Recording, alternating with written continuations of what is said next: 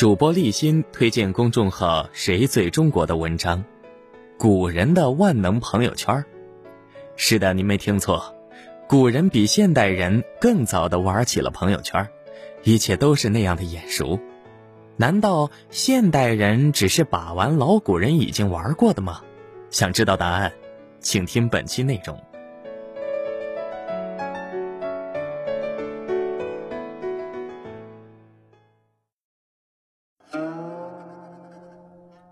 提壁诗是什么？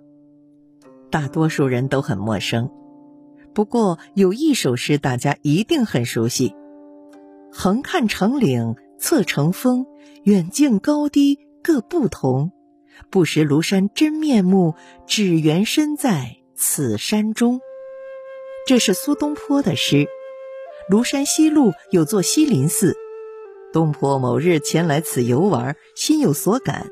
便在西林寺的墙上题了这首诗，故而名曰《题西林壁》。题壁在唐宋时期最流行，文化人几乎都在壁上题过诗。这个壁可以是石壁、寺壁、亭壁，也可以是门板、石砖、台阶。总体原则是随性而写，哪儿方便写哪儿。在没有微博、微信、朋友圈的古代，题壁诗充当了自媒体平台的角色，记录下古人的喜怒哀乐。它既是文化阵地、广告集散平台，也是朋友圈情感贴吧。它方便快捷，信息量超大，而且非常有趣。最原始的形式，最现代的内容。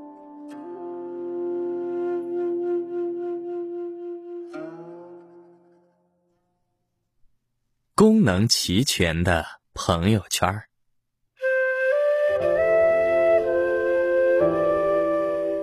木心说，最早的文学是记录人类的骚乱。中国第一首题壁诗是周宣王猎劫的石鼓诗，继续了周宣王狩猎的场景。题壁诗发展千年，在唐宋时期大放异彩。文人云集、天才扎堆的年代，题壁诗的玩法和用途被无限开发。其中最重要的功能是充当万能的朋友圈。首先来关注到白居易的朋友圈。望恨今愁因不书，题诗梁下又踟蹰。现君犹梦见兄弟，我到天明睡亦无。现代的表达是这样的：心烦意乱，欲语还休，一夜失眠。我的好兄弟，可惜没办法在梦里见到你。驿馆是题壁诗最多的地方之一。这条朋友圈发于公元八百二十二年的秋天，白居易杭州赴任途中，在帝华驿馆，他见到小舅子写给别人的题壁诗，赶快留言表示思念。这算是点赞和留言的早期形式了。如果某天元稹看到这首诗续写一首，就算是回复留言了。对于一生漂泊的白居易来说，题壁诗是他和亲人朋友之间的特殊而重要的连结，是乡愁的寄托，是温暖的惊喜。少了书信的郑重和操作的过程，多了随性和情趣。对于其他的诗人，何尝不是如此呢？在交通不便的古代，游子往往惆怅。如果是能在千里之外能够看到亲人的手迹，那种找到一个好朋友的欣喜，应该能短暂盖过思乡的伤情吧。作为古代的朋友圈，题壁诗还有晒日常的功能。来看看杜甫的朋友圈：东郡石题壁，南湖。日寇闲，远游临绝境，家具染华间。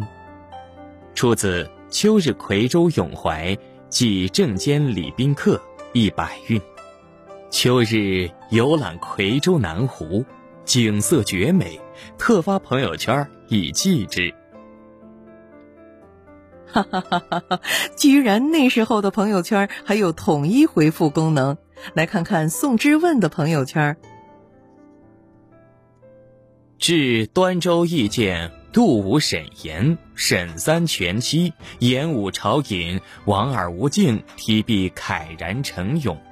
翻译成现在的话就是，在端州看到小伙伴们，也就是杜沈言、沈全妻、严朝隐、王无敬都在争着提笔，我也要提一首。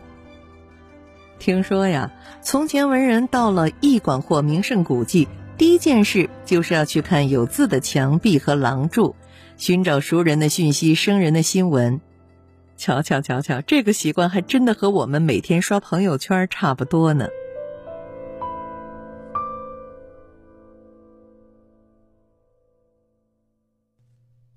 故事老套的情感贴吧。历史上的众多提笔诗当中，有一部分女性写的诗词。内容通常涉及婚姻与爱情，可惜文采平平。不过评论者却很多，这现象在当代贴吧中也很常见。可见呢，千古以来最佳话题是男女，凡人都爱聊八卦。我们来看看这官太太李氏的发帖：辽旦卢漆曲水通，几双荣羽对西风。扁舟祖向江乡去，却喜相逢一枕中。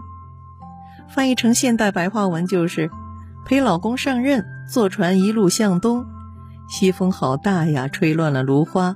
好容易到了地方，我俩这次真是风雨同舟了。这是一个陪着老公上任的李姓妇人在屏风上题的诗，直白的秀恩爱，撒狗粮。不过，比起直白的秀恩爱，实际上比惨的更多。您看看少妇幼卿的发帖：目送楚云空，前世无踪，漫留遗恨锁眉峰。自是荷花开较晚，辜负东风。用现在的话就是。记得那时年纪小，还不知爱情为何物，是我辜负了你。如今，你还恨我吗？往事如烟，我们就这样擦身而过。这是一个叫右卿的少妇写的词，她在题记里写，年幼的时候和表兄青梅竹马，表兄向父亲提亲，却因表兄没有成为仕宦出来做官而被拒绝。幼卿成年后嫁与他人，某天在街上与表兄偶遇，少妇幼卿的心中翻江倒海，表兄毅然绝尘而去。最最吸引眼球的还是家庭伦理悲剧。陆氏发帖：我是世家大族的女儿，被父母嫁给陆姓官人。婚后一朝有孕，丈夫也分配了外地的工作，只待我产后赴任。没曾想，陆生贪利，我生产才三天，他就为了早日拿到俸禄，逼我陪他去上班。产后妇人虚弱，不堪舟车劳顿，今将命绝于信州山西。可恨父母家族。远在千里之外，不能为我做主。死前，唯有将生平委屈寄于驿馆壁上，望有人看到后能为我说句公道话。这是《梦溪笔谈》中记载的故事，言及哀切，颇有辞藻，读者无不伤感。妇人的坟茔就在驿馆后山下，行人路过多为之激愤。跟帖提笔一百多篇，甚至成了诗集，就叫《陆奴诗》。故事和诗文口口相传，居然将陆生给人肉了出来，姓神名谁，家住哪里，工作单位，调查的明明白白。可惜《陆奴诗》遗散在历史中，没给后世深度挖掘的空间。提笔诗读多了会发现古代也不乏敢于表达的女性每一位作者都有自己的特点不过每一段故事都不算新鲜。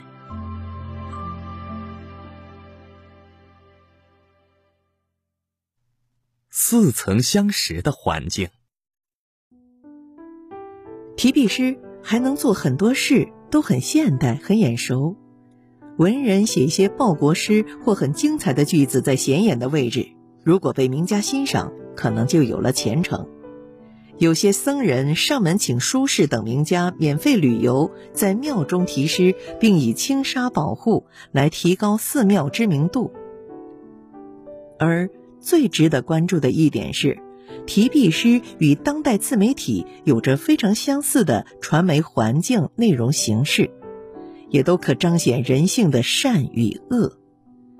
名家与草根起飞，短小文本受宠，优质内容常常沉底，八卦和妄语容易传播，匿名者占大多数，互相不可见，权威被弱化，交流不同步，这是不是太像互联网了呢？所以提笔诗没有能避免网络暴力。其实从上文当中的那个。路奴案中，我们已经可以见到网络暴力的雏形：一个死无对证的可怜妇人，一段几百字的冤屈自白，一座荒草漫生的凄凉坟头，激起了古代网友们的同情和愤怒。不但跟帖声援，还要人肉男主。知情者说，那陆生是北宋名臣夏竦的家奴，人们厌恶他的贪婪，贬斥为陆奴。可是，谁又知道真相呢？那女子真的是产后三天就上路的吗？真的是因为产后虚弱而死的吗？陆生真的是夏总的家奴吗？如果不是真的，那被人肉的假陆生要如何立足？如果是假的，那夏总身为朝廷重臣会被牵连吗？夏家一脉忠良，如果被牵连，不知算不算冤枉？陆奴案牵扯的是家庭伦理，或许只是影响了陆某的名声，而苏轼当年更惨，就因为写下一首《归疑心·流题竹溪寺》，惹了祸。此生也觉都无事，今岁乃逢大有年。山寺归来闻好雨，野花啼鸟亦欣然。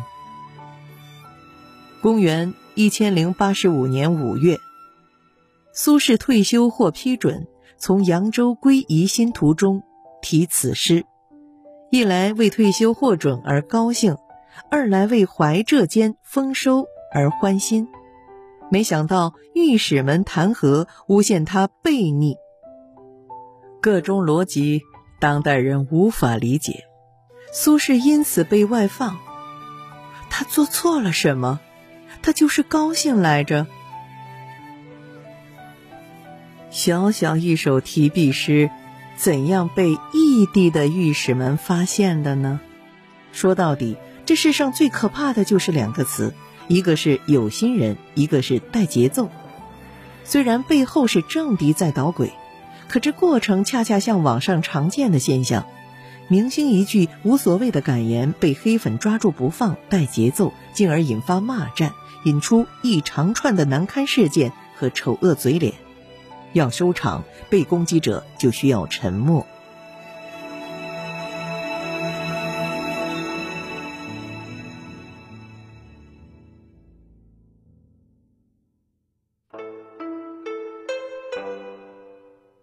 木心曾说：“远古时代只有文学，没有作家，个人完全淹没。”洞窟壁画从不签名，他羡慕那个无为的不签名的时期，潇洒。他忘了一件事：有时候匿名的背后，并不全是潇洒，可能是无辜的恐惧，或是恶的铠甲。那个路奴，到底是谁呢？